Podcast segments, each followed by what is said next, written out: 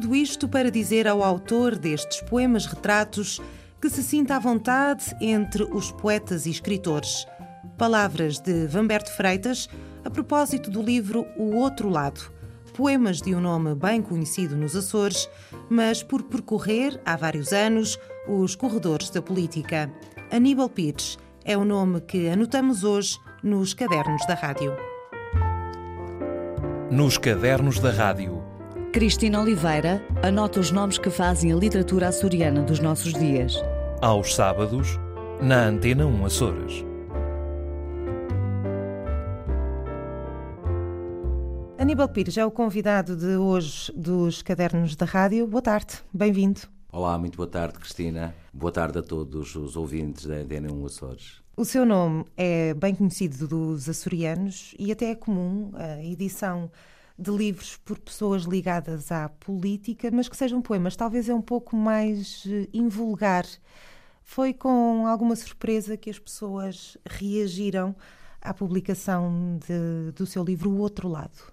Foi, efetivamente, porque estão habituadas a ler textos já há mais de 10 anos nos jornais, na imprensa regional, regional estão uh, habituados a olhar para mim como, enfim, um dirigente político e, nos últimos seis anos, como um deputado, e, digamos, em que o discurso é um discurso com uma linguagem que nós procuramos, os políticos procuram descodificar, mas é uma linguagem uh, diferente. E, e, e, quando surge, quando surgem estes textos que, enfim, já conhecidos até através do meu blog, uh, e depois a edição, houve de facto reações uh, de espanto.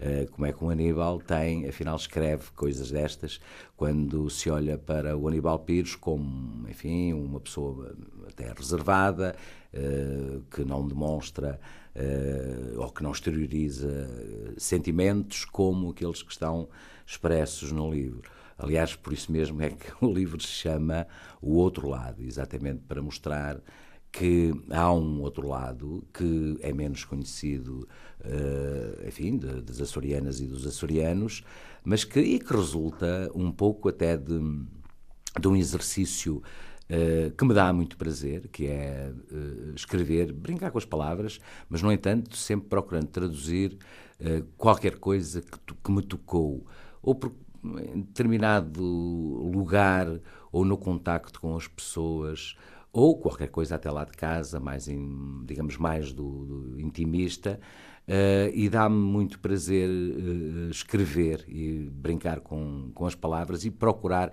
fazer, digamos, uma síntese daquilo que estou a ser, que senti em determinado Uh, em determinado momento. Uh, não tenho uh, nenhuma preocupação formal nem estética, apenas procuro fazer isso e, e, desde logo, para meu próprio prazer. Pode parecer assim uma coisa, digamos, muito egocentrista, mas não é. Eu depois partilho e gosto de partilhar e, sobretudo, gosto de perceber que alguns destes textos que, diferentes e que eu escrevo eh, que acabam por tocar outras pessoas e isso é, enfim, eh, enche-me de prazer também. Apesar de tudo isso e apesar de ter sido com certeza uma decisão consciente, que foi o Aníbal que tomou, que quis fazer assim, foi difícil para si expor publicamente esse lado mais intimista? É sempre preciso alguma coragem para isso, porque com este tipo de textos acabamos por nos mostrar, por nos desnudar. Uh, perante os outros e nós normalmente vivemos uh, com uma máscara, uh, todos nós, uns mais, outros menos, e a partilha destes, destes textos, que são muito, enfim, muito íntimos, porque têm a ver com aquilo que eu sinto em determinado momento, ou porque falam de momentos que eu vivi e, e que traduzi de determinada forma. Um, e isso é mostrar-me, é, é mostrar-me, e quando nós nos mostramos é preciso sempre alguma, alguma coragem. Eh, de qualquer forma, tive aqui um conjunto de incentivos uh, que foram importantes.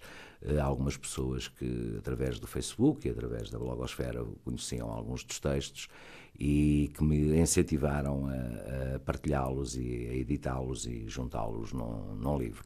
Mas, de qualquer forma, é sempre preciso alguma coragem, digamos, para, para nos desnudarmos perante, enfim, as pessoas, a sociedade, e neste caso aqui, muito particularmente para, para o povo açoriano. A poesia é um amor mais antigo ou é um amor recente? Hum, é, digamos que ler, eh, até mais do que, muito, muito mais do que escrever e muito mais do que falar, eu, eu isto me permite, Cristina, eh, eu eh, costumo dizer que não gosto de falar, gosto muito mais de ouvir. E a reação é exatamente essa, Cristina. As pessoas riem-se. Porque... Vindo de alguém do espectro político. Exatamente. E pessoas, a reação é normalmente essa, mas isto corresponde efetivamente à verdade. Eu gosto muito mais de ouvir do que de falar e gosto muito mais e digamos ou gostava muito de ler ler sempre li muito Uh, e li uh, diferentes géneros, designadamente poesia. Uh, e não tenho, digamos assim, se me perguntar que tipo, digamos, de literatura ou de poesia é que eu gosto, enfim, tenho um espectro muito alargado de, de o meu, ou melhor, o meu gosto corresponde a um espectro muito alargado. Escrever um, começa em mais ou em 2003. Uh, e começa em 2003 uh, eh, com uh, a publicação de textos na imprensa regional, a convite de um título regional. Um, e a partir daí começou a nascer o gosto pela escrita. este tipo de textos, estes poemas, iniciam-se muito mais tarde. Iniciam-se em 2008 e iniciam-se em 2008 num período uh, até inter foi interessante porque eu estava a percorrer a região. Um, e aliás não é por acaso que o primeiro texto do, do, do, livro se chama Insularidades e que tem a ver um pouco com chegadas e partidas.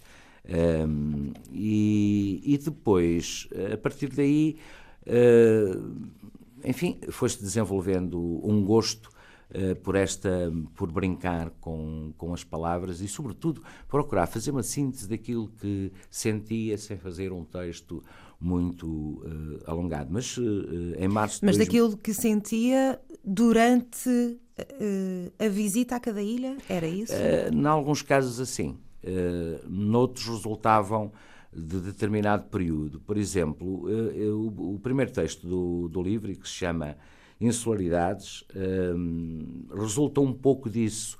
Num curto espaço de tempo, eu fiz um conjunto de viagens uh, por toda a região. Um, e, o, e, depois traduzi isso de determinada forma, que eu até posso, se quiser, posso. Quero, quero. Okay.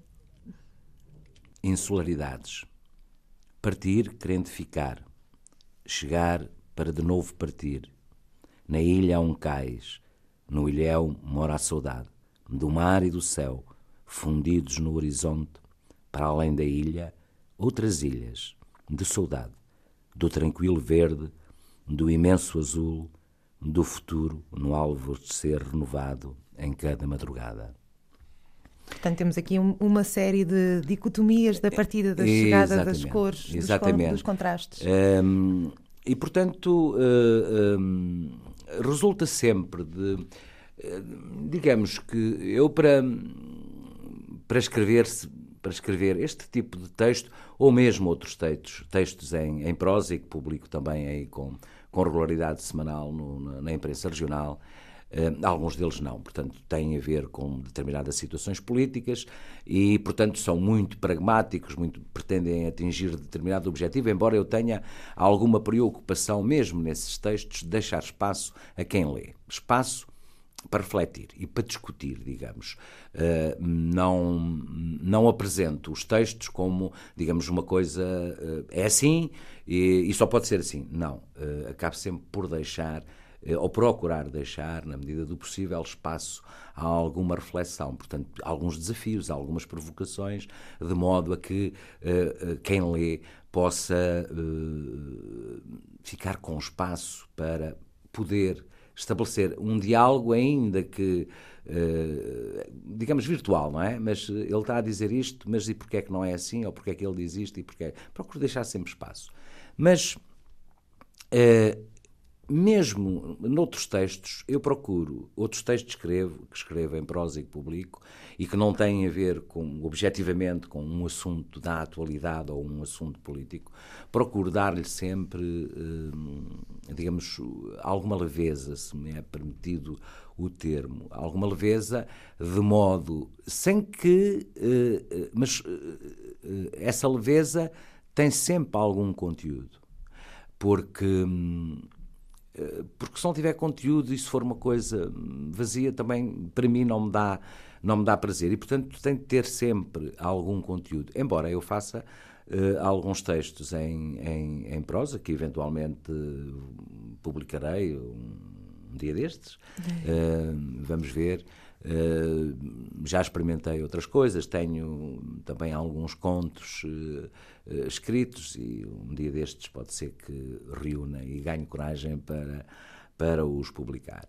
Mas e isto porquê? E, mas, isto para lhe dizer o seguinte: hum, isto resulta de quando eu, eu poderei dizê-lo assim, quando sinto o coração bater. Uh, quando, quando ele acelera, uh, e portanto, isto quer dizer quando alguma coisa me toca. E quando alguma, alguma coisa me toca e eu, uh, digamos, sinto então o coração bater, e procuro, hum, digamos, partilhar aquilo que, que, foi essa minha vivência, partilhá-la, escrevê-la, traduzi-la em palavras. É, às vezes é mesmo uma necessidade. Vou a correr para, logo que tenho a oportunidade, vou a correr para o, para o computador e, e, e, e, escrever aquilo que entretanto se começou a desenhar na, no meu pensamento e que no meu pensamento mas que veio do coração uh, porque julgo que é muito importante este equilíbrio entre aquilo que é o racional e aquilo que é o emotivo, o efetivo e, procuro fazê-lo na, na, na, medida do possível até em termos da comunicação política embora uh, embora a preocupação aí não seja seja essa. Mas também eu procuro uh, fazer até na própria comunicação, na, na, comunicação política, porque acho que é, é, é muito importante uh, este equilíbrio entre o que é racional, a razão e o coração, uh, acho que é fundamental. E, e, e e, é o equilíbrio, porque se nos deixamos levar pelo coração, às vezes cometemos muitas asneiras. Se nos levamos muito pelo racional, também ficamos digamos, eh, empedernimos, digamos, eh, e, e, a ideia não é propriamente essa, pelo menos para mim, eu não quero ficar empedernido. Uh, e, um, e, às vezes a vida política é um, um pouco complicada porque um, nós focalizamos muita atenção em determinados aspectos e eu, eu não quero ficar empedernido. Eu estou a ficar com a ideia então que, que este livro, O Outro Lado, uh, terá uma parte que não foge à ideologia política, à pessoa política, mas outra parte, se calhar, é completamente separada disso e tem a ver com com o coração, com o sentimento, com a inspiração dos lugares e dos momentos.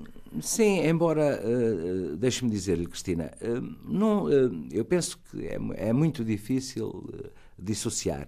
Eu, desde os meus 18 anos, quando aderi ao PCP, que ouço dizer, ó oh, mas tu és tão bom rapaz, porque é, que, porque é que, porque é que foste para aí, porque é que és do PCP? E a minha resposta, para não haver grandes discussões, é normalmente invariavelmente a mesma. Não é por eu ser bom rapaz, é que sou comunista e, portanto, não há, as coisas são, são digamos, há sempre, está sempre presente a matriz, eh, eh, a matriz eh, ideológica, porque a atitude que eu tenho perante a vida acaba por resultar de toda de tudo isso. E, e, e, mesmo quando eu escrevo um texto que eventualmente eu posso ler aqui um, não sei se vamos a isso mas que eh, eventualmente quem o ouvir eh, dirá hum, isso não tem nada a ver com. Mas vamos, vamos ver, vamos ver se, se visão divina. Cresci crendo na linearidade das coisas, da vida imutável, do que sempre foi assim e sempre assim será. Por isso, talvez por isso, raramente saia da severidade da esquadria, da inflexibilidade da reta. Por isso, talvez por isso, admirem elevadamente a sinuosidade das curvas, visão divina num corpo de mulher madura. Adivinho cada depressão, cada elevação. Interpreto cada marca do tempo no olhar efêmero com que te toco. Percorro a orografia do teu corpo, na transparência da textura que cobre intangíveis anseios. Olho-te sem máscara, toco-te com o meu olhar, desnudo-te lentamente, desejo-te. Uh, digamos, este texto, por exemplo, uh, pode aparentemente não ter aqui nada a ver com política, mas tem, eu vou-lhe explicar. Porque é que eu digo que cresci crendo na linearidade das coisas, da vida imutável, imutável etc, etc, e da, da esquadria, da severidade da reta? Porquê? Porque eu, até aos 18 anos, vivi e cresci em ditadura. E, portanto... Uh, e a isso... mudança não era bem uma opção. Exatamente. E, portanto, um, e isso marca, e marcou-me. Eu tenho eh, tenho hoje menos, mas tinha, muito, tinha muita dificuldade em fazer qualquer coisa que fugisse, digamos, àquilo que está pré-definido.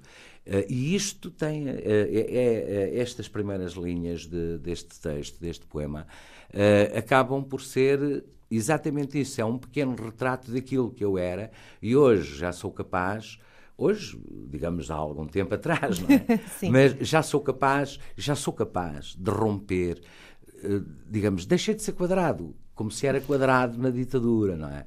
Porque, hum, quer nós queiramos, quer não, éramos muito formatados, não é? Num determinado pensamento, num determinado modelo de vida e, e, portanto, só a partir de determinada altura e dependendo também do meio onde se crescia, porque isso é fundamental para, para, enfim, para haver aqui alguma liberdade e alguma libertação. Uh, e, e, já agora dizer-lhe, por exemplo, eu dedico este livro à, à minha mãe e digo-lhe assim: uh, à minha mãe, que me ensinou a ser livre num tempo de liberdades proibidas. E, portanto, teve alguma influência, tem alguma influência aquilo que eu vivia ou que se vivia em casa, mas, uh, mas era, era muito complicado e, portanto, o sair fora, eu aqui chamo-lhe esquadria, mas podia-lhe dizer um círculo, não é? Sair fora, portanto, e encontrar uh, formas, outras formas de vida, outras formas de pensar, Uh, isso só aconteceu depois, não é? Com, com o 25 de Abril e com todos os anos que lhe foram uh, subsequentes e com aquilo que, que, se fez e que eu vivi intensamente. Uh, mas até aí era mesmo quadrado. Aníbal Pires precisa de condições ótimas para escrever. Eu já percebi que a inspiração pode surgir um bocadinho de, de, qualquer coisa, de qualquer lado, em qualquer altura, mas para escrever propriamente tem de estar na sua casa, no seu escritório, eh, à sua secretária ou rabisca qualquer coisa num guardanapo no aeroporto? Uh, normalmente uh, eu, eu, preciso de, de, de, Não quer dizer que seja em casa. Aliás, este livro tem textos escritos uh, no Faial, uh, em Santa Cruz das Flores, na Graciosa, Ponta Delgada, Angra, uh, portanto, um, Covilhã, Lisboa, Aeroporto de Lisboa, enfim, um conjunto de locais, até porque os textos estão ordenados cronologicamente e têm indicação do, do local, do lugar onde eles foram escritos. Um, mas preciso de ter, de facto, condições para isso. Aquilo que que acontece comigo é uma estruturação mental e às vezes com alguns registros no caderninho que normalmente me, acompanha, dá algum, digamos, de um, de um esboço. Uh, e depois sento-me e, e, escrevo num quarto de hotel, uh, normalmente, ou num quarto de hotel, ou enquanto espero por um avião, ou, ou mas uh, a maior parte deles são produzidos em, em casa, no meu canto, normalmente à noite, à noite e, enfim, pela madrugada dentro.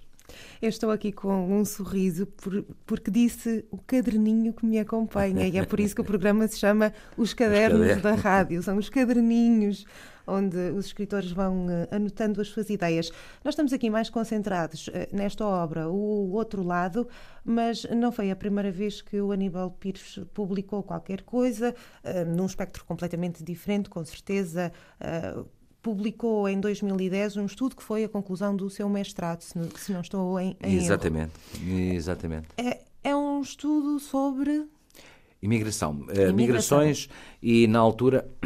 Portanto, eu fiz um, um mestrado uh, entre 2001 e 2003.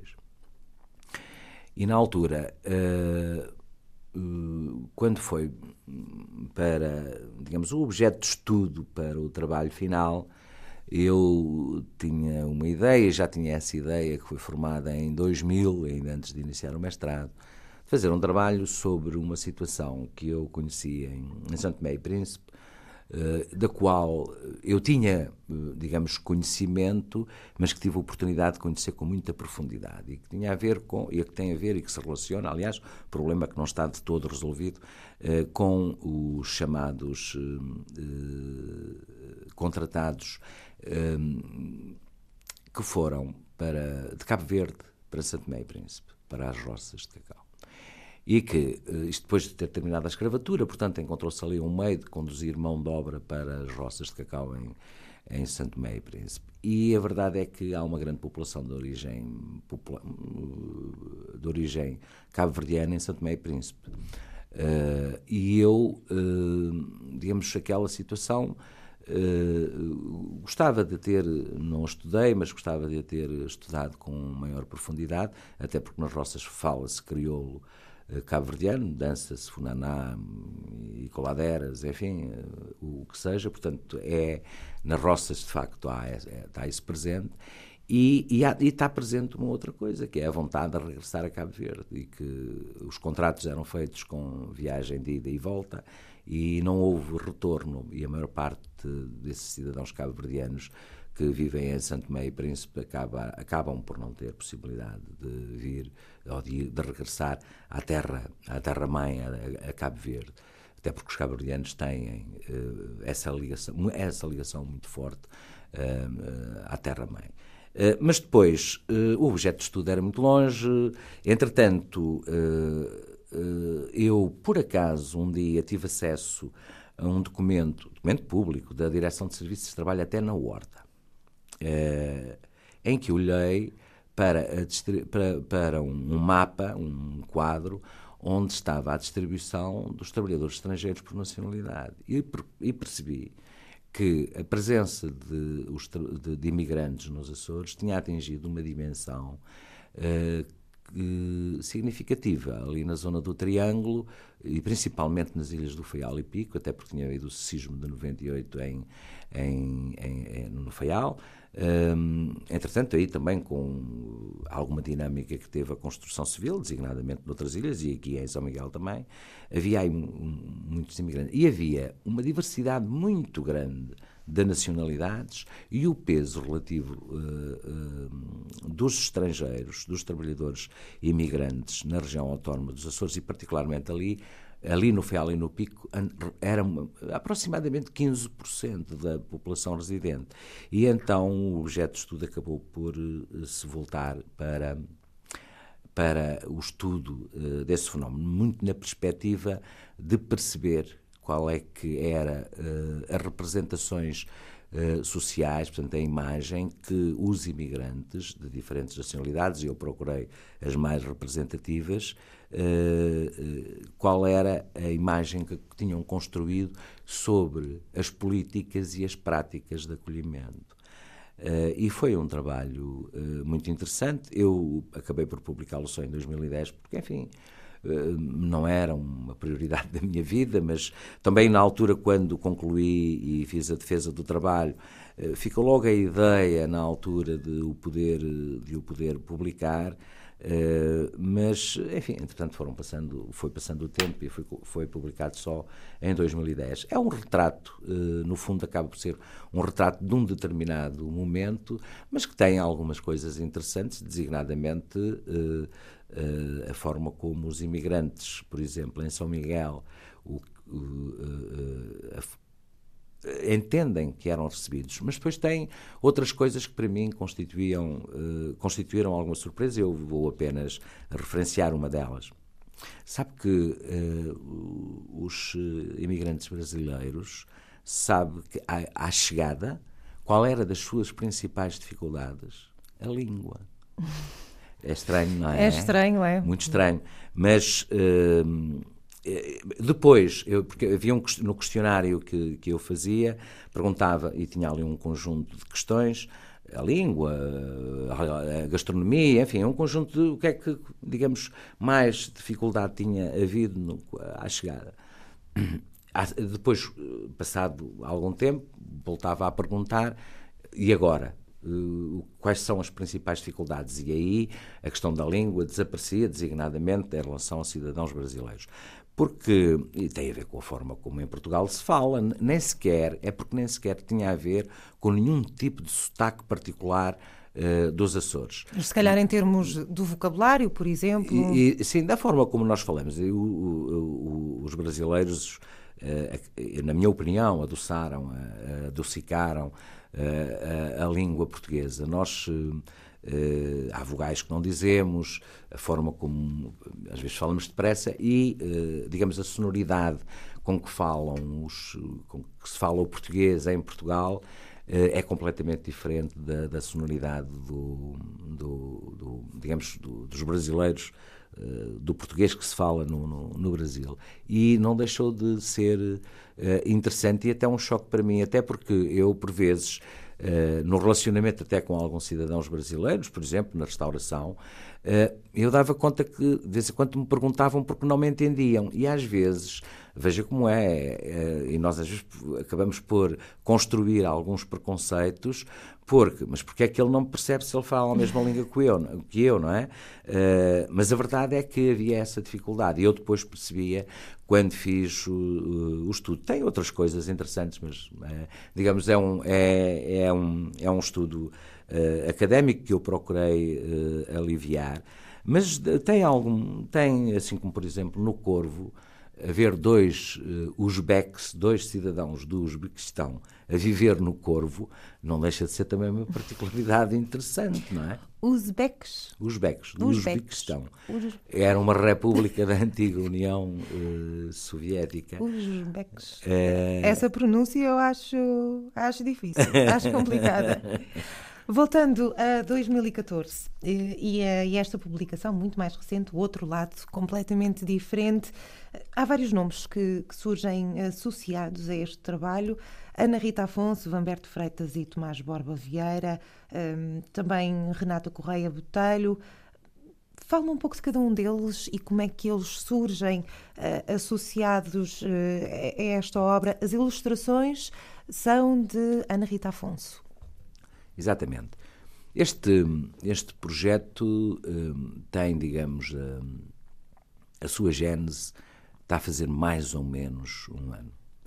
Um, pelo final do ano de 2013, em minha casa, com a minha família, com a família da Ana Rita, eu tinha uns textos eh, encadernados e impressos, e já há um tempo que estava para fazer o desafio à Ana Rita, que é a minha colega de profissão, Uh, e, e fiz-lhe um desafio. Só Rita, está aqui, estão aqui os textos, estão aqui textos de 2008 a 2013. Não quer dizer que sejam que venham a ser todos publicados e eu queria te fazer aqui uma proposta. Era que tu, tu conheces alguns dos textos que uh, fizesses algumas ilustrações, ou para todos, ou para alguns. E, e a Ana Rita enfim, ficou surpresa com o desafio. Disse: Não vais dizer nada agora, nós falamos daqui a um mês. Entretanto, se achares isto interessante, vai fazendo alguma coisa e falamos daqui a um mês e neste mês não se toca mais no assunto.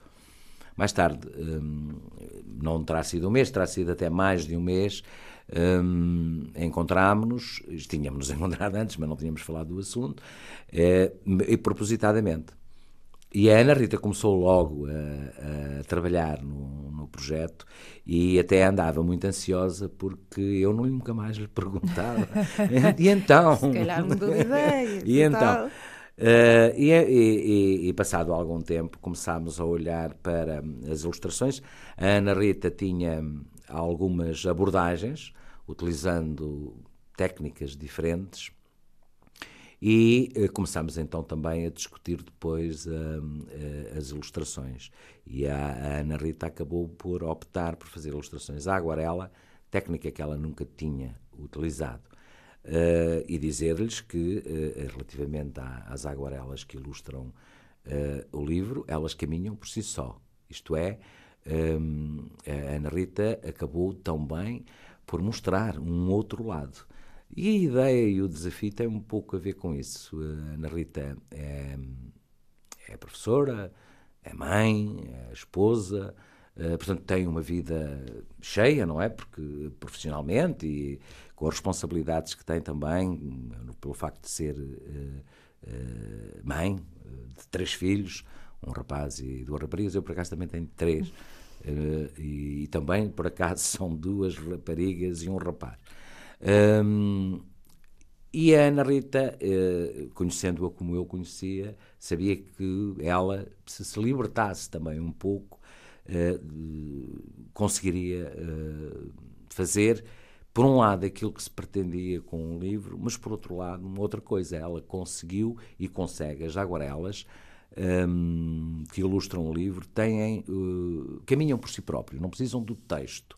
Aliás, nós chegámos a determinada altura a brincar, porque não foi, eu, eu dizia, oh, oh, Rita, isto não foi, uh, uh, não foram as aguarelas que ilustraram os textos, foram os textos que legendaram as aguarelas. Portanto, elas caminham por si próprias. Relativamente ao Vamberto, o envolvimento do Vamberto, porque eu também necessitava de. É dele o prefácio, não é? O prefácio é do Vamberto Freitas.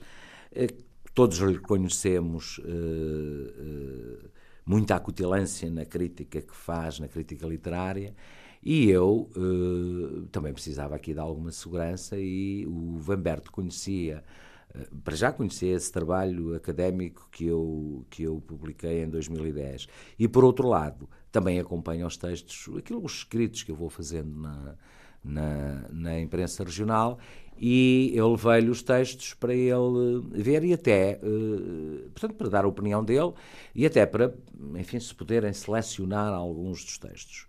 O Vamberto uh, não só gostou, ele já, ele já conhecia alguns, como me aconselhou a não, a não fazer nenhuma seleção, publicar tudo. Uh, porque, pronto, cada um dos textos acaba por refletir um. um e, portanto, não, não, não, não, valia a pena. Eu tinha ideia na altura, eu próprio tinha ideia de selecionar alguns, o Vamberto acabou por. por e refere um pouco isso de determinada, de determinada forma no prefácio. Um, que é muito. O prefácio é muito destinado, digamos, ao texto e a Ana Rita procurou envolver, também para a sua própria segurança, o professor Tomás eh, Borba Vieira, que não só gostou muito dos poemas, uh, como incentivou e deu, transmitiu segurança à Ana Rita, o que lhe permitiu também, a partir de determinada altura, que ela, eh, digamos, se libertasse, saísse também da esquadria de, do quadrado. Um, e, portanto, foi, foi, foi um trabalho que nos deu também este prazer. Aliás, foi eh, relativamente ao professor Tomás eh, Borba Vieira, que quando foi o lançamento do livro, não, aqui em Ponta Delgada, não teve oportunidade de estar presente por razões de saúde, mas eh, deu-nos agora um imenso prazer quando no dia, no final do mês de novembro, penso que no dia 29 de novembro uh, fizemos a apresentação do livro na Livraria Ferã em Lisboa e o professor uh, Tomás Borba Vieira deu-nos uma alegria muito grande, embora com um grande sacrifício da parte dele, porque ele estava em Lisboa por motivos de saúde, por, enfim, consultas médicas, tratamento, e ele fez um esforço e esteve presente connosco na na, na Livraria Fera em Lisboa, o que nos deu um prazer imenso. Depois, a Renata. A Renata, uh, por vários motivos. A Renata, eu conheço a Renata desde miúda.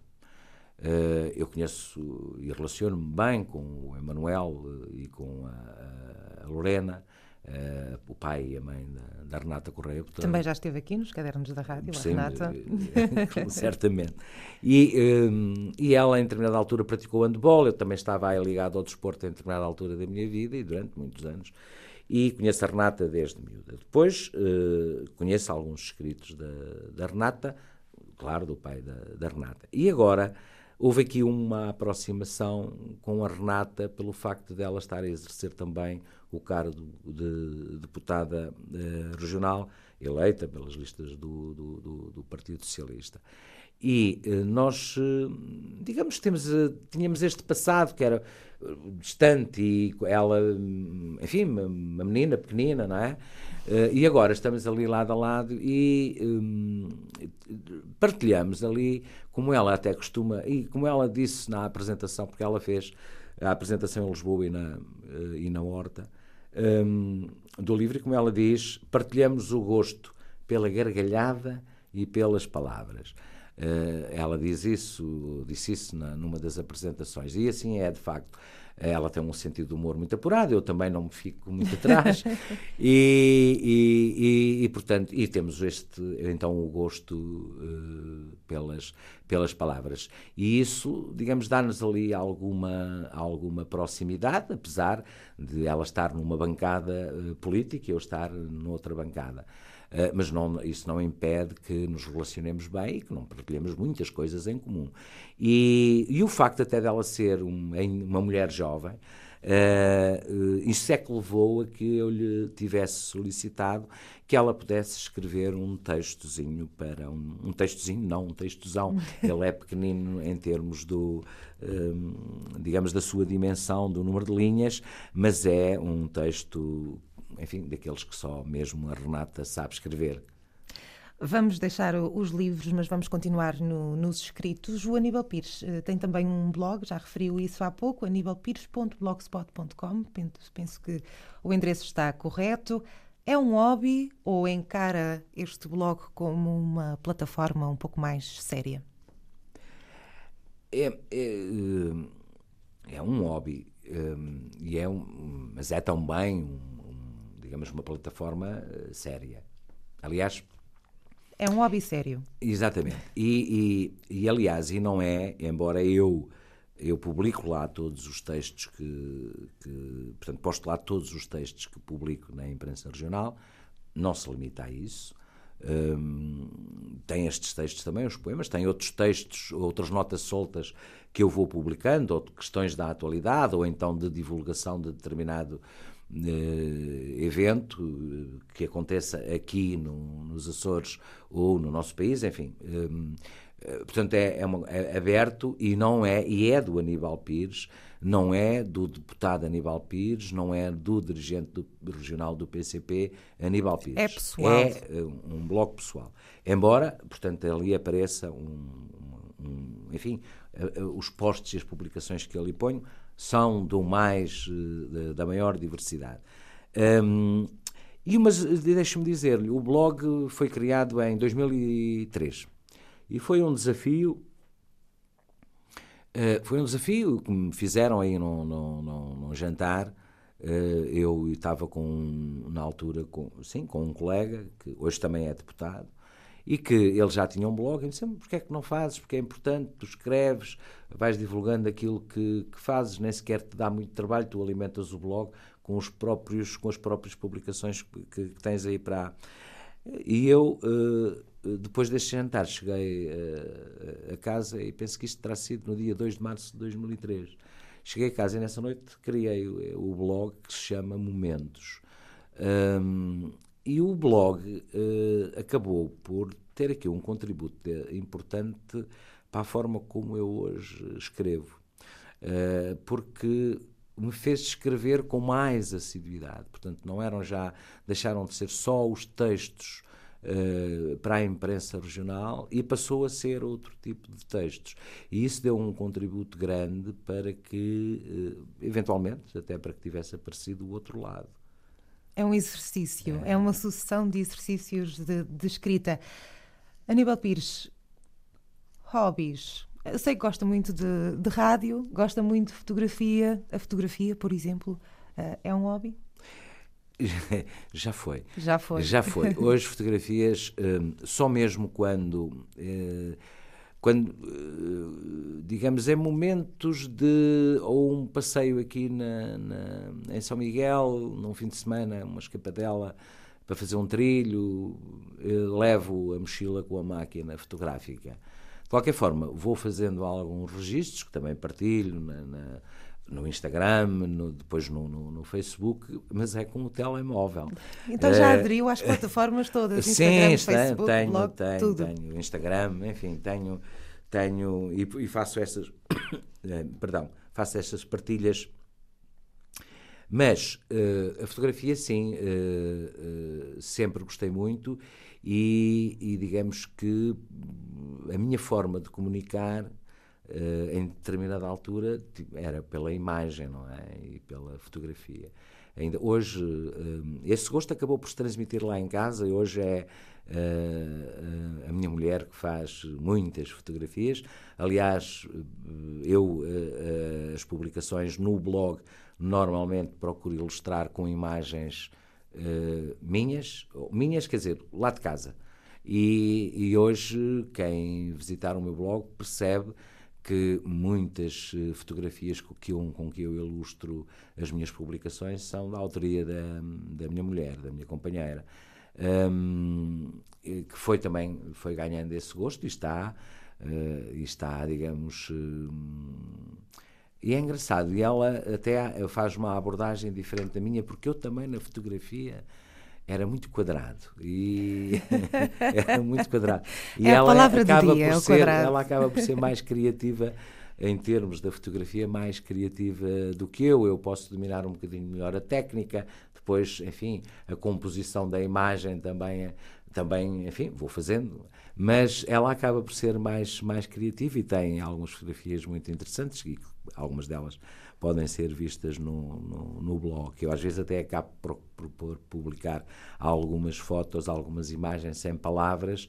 Uh, e até, enfim, para, para divulgar, porque são de facto, transmitem qualquer coisa e, e sobretudo, porque são, são imagens dos Açores uh, e as imagens dos Açores e a divulgação dos Açores também é importante uh, por todos os motivos. Uh, e, sobretudo, porque nas nossas ilhas há muitos recantos que são desconhecidos da maior parte de nós que vivemos por aqui e às vezes temos algum desconhecimento de, de alguns recantos que são lindíssimos, são encantadores e que, por motivo de grupos de ou apenas de trilhos, de, cam, de, cam, de caminhantes, não é?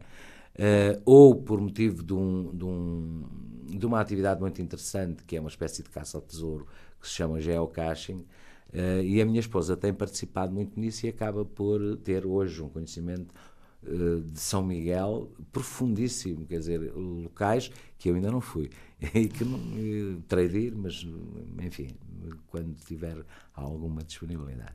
Fica um, um projeto para o futuro. Exatamente. Aníbal Pires, muito obrigada por ter vindo aos Cadernos eu, da Rádio. Eu é que agradeço, foi um prazer estar à conversa com a Cristina e, e espero que. e aproveito já agora uh, para desejar um bom Natal e um bom ano aos uh, ouvintes da Antena 1 Açores. Um, e agora, se me permite, então, dizer aos ouvintes que, que não se acomodem, que não se resignem, porque aquilo que nós estamos a viver e o caminho que estamos a percorrer uh, não é nenhuma inevitabilidade. Há alternativas, há outros caminhos, uh, mas é preciso, é todos juntarmos vontade para alterar isso. E certamente o futuro será melhor para nós todos. Nos cadernos da rádio. Cristina Oliveira anota os nomes que fazem a literatura açoriana dos nossos dias. Aos sábados, na Antena 1 Açores.